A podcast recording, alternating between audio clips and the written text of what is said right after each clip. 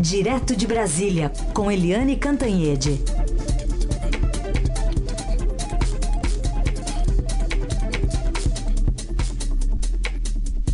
Oi, Eliane, bom dia. Bom dia, Heisen, Carolina ouvintes. Bom dia, Eliane. Começar falando então sobre pesquisa eleitoral, porque a gente viu aí uma, um distanciamento é, menor entre Bolsonaro e Haddad, né, sobre esses dois polos o capitão que continua franco favorito, mas é, prima e tem feito essas, esses pedidos até para os eleitores, para os militantes, de que não quer perder muito essa margem, não, quer ganhar do PT, se ganhar com uma vantagem um pouquinho maior, né? Olha, a gente estava sempre trabalhando com a hipótese de uma goleada, né? O Bolsonaro muito sólido é, na, na dianteira e sempre, sempre, em todas as pesquisas, uma diferença aí que variava entre é, 16 e 18 pontos mas isso vem caindo, né? A diferença vem caindo, a diferença agora só está em 12 pontos, e aí a gente vê a linha vai se aproximando. Dá tempo de mudar até domingo? Muito, muito, muito, muito, muito uh, improvável. Ou seja, uh, Jair Bolsonaro do PSL continua sendo é, o favorito da eleição, mas o que as pesquisas estão dizendo é que ele não deve ser assim, não vai ser de goleada, não, que vai ter uma diferença. O Fernando Haddad do PT, ele cresceu, por exemplo, no norte.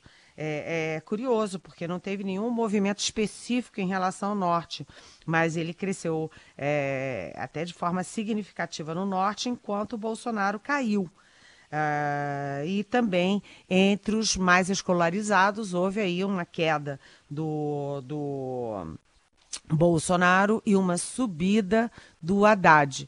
Mas é aquela coisa, a questão é dá tempo ou não dá tempo até domingo? Olha só, hoje é sexta-feira, falta hoje, que é, é, o último dia da propaganda eleitoral, é, e amanhã que, enfim, não é, é, é, é só ali o eleitor decantar o que está na sua cabeça, porque tem muito eleitor que está entre votar nulo ou votar num dos dois candidatos. Por isso é que o Haddad intensificou é, muito nesses últimos dias, nessa reta final aí, a tentativa de ter o apoio de Ciro Gomes, do PDT, que teve 12% dos votos no primeiro turno e está voltando do exterior. É, o Haddad também tem intensificado a sua, o seu cerco ao Fernando Henrique Cardoso. A Marina Silva já deu o apoio dela, mas um apoio tímido e crítico mas o que o Haddad está tentando é que com esses apoios né, de Ciro e de Fernando Henrique, ele consiga é, convencer aquele eleitor que está assim, ah, igual o Fernando Henrique, né? Não voto no Bolsonaro de jeito nenhum. Aí um dia diz, vou votar nulo. No dia seguinte diz, vou votar no Haddad. Aí no terceiro dia diz, ah, não, vou votar nulo mesmo.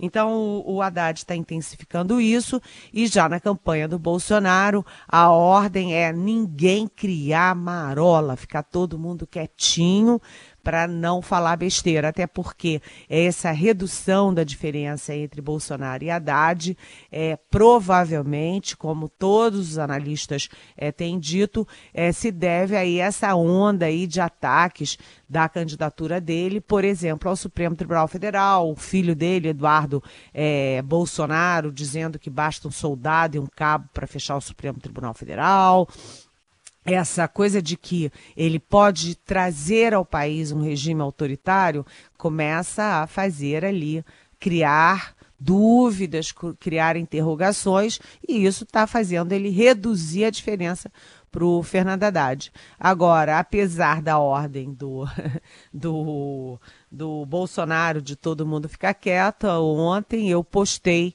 é, no meu blog no Estadão um vídeo do general Augusto Heleno, que é uma das pessoas é, fortes na campanha do Bolsonaro, é, criticando as pesquisas, dizendo que é, essas pesquisas que dão aí a, a, a redução da diferença entre os dois são só manipulação para tentar desmotivar, des desestimular o eleitorado do Bolsonaro. E aí eu acho que apesar dessa ordem do Bolsonaro de que as pessoas fiquem quietas, que esses últimos dois dias vão ter aí os bolsonaristas batendo em duas teclas que eu particularmente não gosto nem um pouco, que é é, desacreditar as pesquisas e desacreditar as urnas eletrônicas, botando aí pulga na, na, na, na, orelha das pessoas de que pode ter fraude no domingo. Ou seja, é aquela história: se eu ganhar é porque não teve fraude. Aí as urnas são fantásticas. Se eu perder, é porque teve fraude, então as urnas são, é, são ilegítimas. Então é um discurso que tem que ter muito cuidado, porque a eleição passa, como a gente diz, e o Brasil fica, o governo fica, as instituições ficam, é, e eles vão tentar, é, sim, bater muito nessa tecla de pesquisa é manipulada e as urnas são fraudulentas. Mas não é nada disso, não. A gente sabe que as pesquisas têm muita solidez, estão aí há tanta, tanto tempo no mercado, décadas no mercado, exatamente pela credibilidade, e que as urnas eletrônicas são defendidas por todo mundo que tem acesso ao sistema, que conhece, que conversa com os técnicos que conversa com os peritos. Portanto, é, a gente vai chegando aí na reta final com o Haddad dando uma subida, o Bolsonaro dando uma caída, mas Bolsonaro ainda liderando e franco favorito. Muito bem, há pouco a gente até reproduziu esse vídeo aí que você postou, né, do general Augusto Heleno, provável ministro da Defesa aí do num eventual governo Bolsonaro. Vamos trazer para a eleição de São Paulo aqui, Eliane, está no empate técnico né, pelo Datafolha, 52 a 48 para o Dória, contra o Márcio França. Agora, o, o debate de ontem à noite na TV Globo pode ter algum efeito aí no resultado? Eu acho que pode. Sabe por quê? Hum. Porque como está uma eleição muito acirrada, o tempo inteiro, você viu que o tempo inteiro do segundo turno, o Dória manteve a dianteira, o Dória esteve sempre na frente o tempo todo, mas o Márcio França sustentando a posição dele. Geralmente, no segundo turno, o que a gente vê é o seguinte, é... chega o um momento em que um se descola e vai embora. Né? Aqui no Distrito Federal, por exemplo, que o Ibanês, é, o desconhecido Ibanês, um advogado, ele está ganhando com 50 pontos de diferença do governador Rodrigo Hollenberg, do PSB. A gente viu que o Ibanês descolou e foi embora. Né? Em São Paulo, não. Em São Paulo, o Dória está sempre ali um pouquinho na frente, mas o Márcio França não não despencou, não caiu, ele mantém a posição dele e isso é o empate técnico, é quatro pontos, está dentro da margem de erro da pesquisa. É, então, qualquer coisa pode acontecer no domingo. Não dá para apostar é, quem vai ganhar. Há uma, uma ali é, um favoritismo do, do Dória, mas muito leve e, portanto, como você me pergunta, Heisen, o debate de ontem pode ter um efeito sim. Qualquer coisa na eleição de São Paulo pode ter um efeito para qualquer dos dois lados. Eu vi o debate. É, que foi transmitido pela Globo News aqui em Brasília. E, é, bem, é uma opinião, é uma sensação né, de uma leitora que tem um pouquinho aí de qualificação para analisar a política, eu achei que o Márcio França foi muito bem. Por quê? Porque o Dória é muito programado. Né? Ele conhece televisão, ele tem um jeito de olhar certo, ele tem um tom de voz, ele é todo muito programado.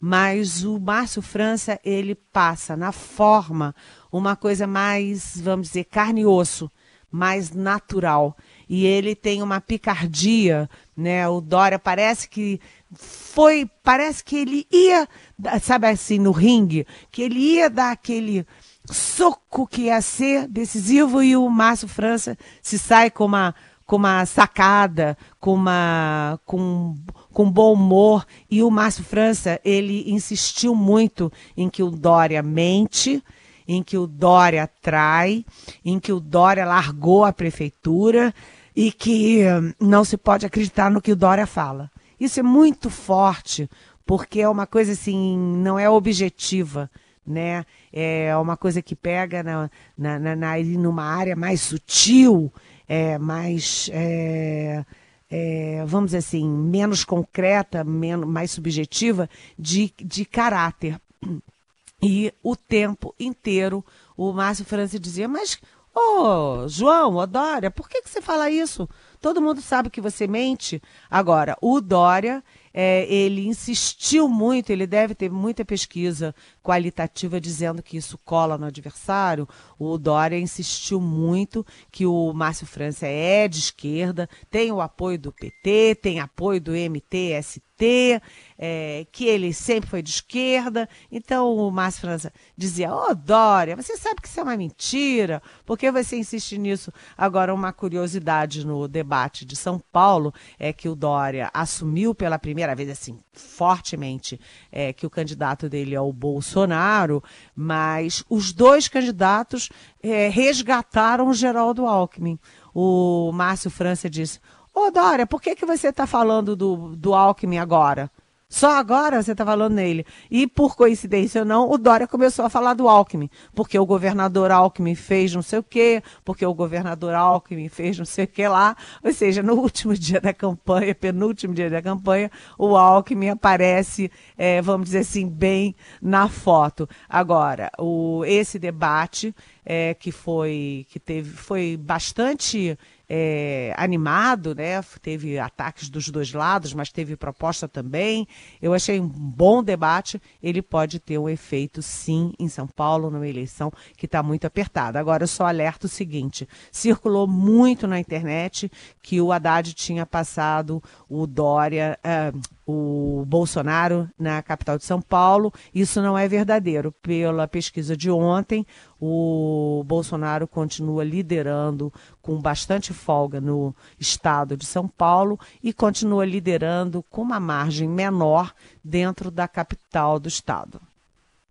É, você já leu a revista Caviar? não. Não, não também não. Caviar Lifestyle. É, é, Lifestyle, é isso? É, tem nome e sobrenome. É porque foi citado lá pelo Márcio França e depois ficou lá entre as principais consultas relacionadas às buscas, né? E eu acabei de engrossar isso, fiz mais uma consulta aqui agora. É, tá e o que, que você descobriu, Raíssa? Não, é, eu achei uma página de Facebook aqui da revista, né? Que eu tô. Eu tô degustando aqui a revista Caviar. Eu não, eu não posso ainda emitir mais opiniões. Estou degustando. degustação refinada. É. Queria que Eliane falasse sobre no Rio de Janeiro. Ontem teve o debate de dois candidatos que têm exatamente o mesmo é, índice de Bolsonaro e Haddad, mas a diferença entre eles cai, está caindo vertiginosamente. Um debate que também foi. Eu estava assistindo também um trechinho agora de manhã, a hora que eu cheguei aqui de madrugada. Teve também algumas trocas de farpas, né, Eliane? Ah, com certeza. O debate no Rio é fundamental porque é curioso, eu achei muito curioso isso. A diferença, né, os votos, as intenções de votos no Witzel, juiz Witzel, é, e no é, Eduardo Paes, o ex-prefeito da capital do Rio, na época da Olimpíada, é, essas, os índices dos dois são exatamente os mesmos índices de Jair Bolsonaro e de Fernando Haddad na eleição presidencial. Portanto, eles têm a mesma diferença entre eles, 12 pontos. Só que eu queria convidar os ouvintes para fazer uma abstração aqui comigo e pensar num triângulo retângulo. Num triângulo. Né? Ah, o Haddad, o Bolsonaro e o Haddad, a diferença vem crescendo, a linha dos dois vem crescendo, vai se aproximando, mas aquele vértice do triângulo é, onde o triângulo tende a se encontrar é depois do domingo, ou seja, no domingo a diferença continua sendo a favor do Bolsonaro. Mas no Rio de Janeiro, vamos pensar no outro triângulo, que começa bem aberto e vai fechando vertiginosamente, e o vértice pode se dar no domingo, ou seja, pode haver uma, um cruzamento de votos no domingo. Isso não é um fato, mas se a gente olhar, é, visualizar a tendência de votos do Witzel é, e do Eduardo Paes, é, o Witzel vem caindo bastante, o Eduardo Paes vem subindo. E o pessoal do DEM, claro que é o partido do Eduardo Paes, diz que dá tempo sim de haver um cruzamento Eduardo Paz passar o Itzel no domingo. É difícil também, não é fácil não, porque são 12 pontos. Ontem faltavam só três dias para eleição, então é muito difícil, mas impossível não é, e é um pouco mais é, fácil, um pouco mais viável do que a, na eleição presidencial. Pode ter aí uma diferença pequena é, e pode ter aí uma, é, além de diminuir a distância, pode até haver um cruzamento no Rio de Janeiro, uma eleição, portanto, eletrizante num dos três principais estados do país. Agora, Carolina, você me falou da da, do debate de ontem, eu não vi o debate todo, eu vi apenas trechos, extratos, mas li o material, as análises sobre o debate, e o Eduardo Paes, ele falou uma coisa que eu achei muito importante, é que o Witzel era uma folha em branco, ninguém sabia quem ele era, e ele disparou na eleição. Mas quando ele passou a ser conhecido, a folha em branco passou a ser uma folha corrida. É uma imagem muito forte, né? principalmente se tratando de um juiz. Né? E o Eduardo Pai chamava o Itzel de Kinder Ovo. Eu achei uma imagem muito curiosa, né? Você vê que é caviar em São Paulo, Kinder Ovo no Rio de Janeiro. É a gente vai engordar, né, com essa coisa toda. É posto piranga, enfim, tem de tudo, né, nessa eleição. Graças a Deus que vai acabar, porque eu não quero engordar não, gente, por favor. Mas, é. É, e do outro lado, o Itzel é, tenta colar do Eduardo Paz, os padrinhos dele, né, o, o, o Sérgio Cabral, de má lembrança, que já está condenado a mais de 180 anos, é, de, como governador do Rio de Janeiro, o Pezão, que é o governador mais impopular do país inteiro. Enfim, ficou um, um empurra, empurra ali, mas o Eduardo Paes bateu numa tecla que no Rio de Janeiro é muito importante, porque ele o tempo inteiro se colocou como um administrador.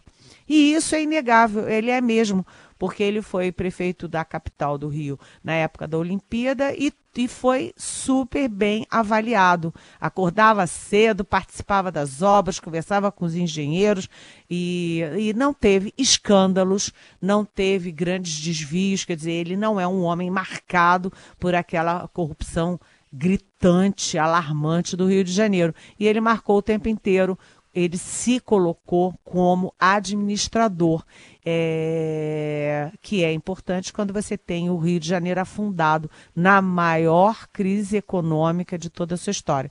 Do outro lado, o juiz Witzel é, se colocou o tempo inteiro como candidato do Bolsonaro, como aliado do Bolsonaro, como tendo apoio do Flávio Bolsonaro, que é o filho do Jair Bolsonaro, que foi eleito agora é, para o Senado no Rio de Janeiro. Ou seja, um se colocando como: é, olha aí, eu estou nessa onda Bolsonaro, e o outro dizendo: olha, o Rio está numa crise e vocês é, governados precisam de um administrador. Eu sou esse administrador. Essa, esse debate de ontem tende a ter um efeito forte numa eleição que tem uma tendência na reta final, a tendência de queda do Itzel e a subida do Eduardo Paz. Vamos ver se dá tempo, né? Sim. Eliane, só um, um, comentário seu aqui também sobre essa operação policial que a gente está acompanhando em universidades públicas pelo país. Nossa, eu nunca ouvi falar nisso, né?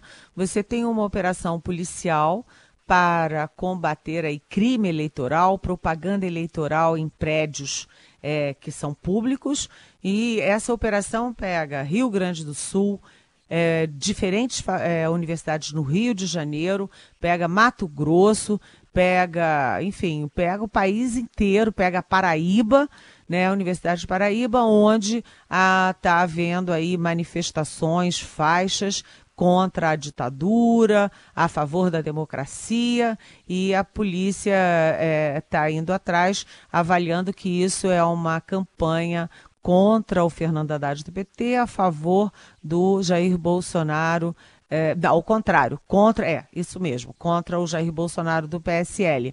Aí o Tarso Genro, que é ex-governador do Rio Grande do Sul, que foi ministro da Justiça na época do, do, do Lula, ele pondera, mas espera aí, é, isso é uma censura ao direito das universidades de pensar e se manifestarem, até porque não tinha o nome de nenhum candidato, era uma, vamos dizer, uma mensagem subliminar. Realmente acho esquisito a polícia entrar é, nas universidades assim no último dia da campanha eleitoral. Muito esquisito. Muito bem, essa é a Eliane Cantanhede, que estará conosco também na cobertura especial da Rádio Dourado, do Estadão, no domingo, né? Domingo à tarde, especialmente. A gente vai fazer bastante análise e vai tentar entender o que as urnas estão é, falando, né? O recado das urnas também nesse dia 28. Eliane. É, eu voto aqui em Brasília, pego cá, um né? avião e corro para São Paulo. É isso aí. Obrigada, Viliane. Até domingo. Bom fim de semana. Tchau. Até domingo. Beijão.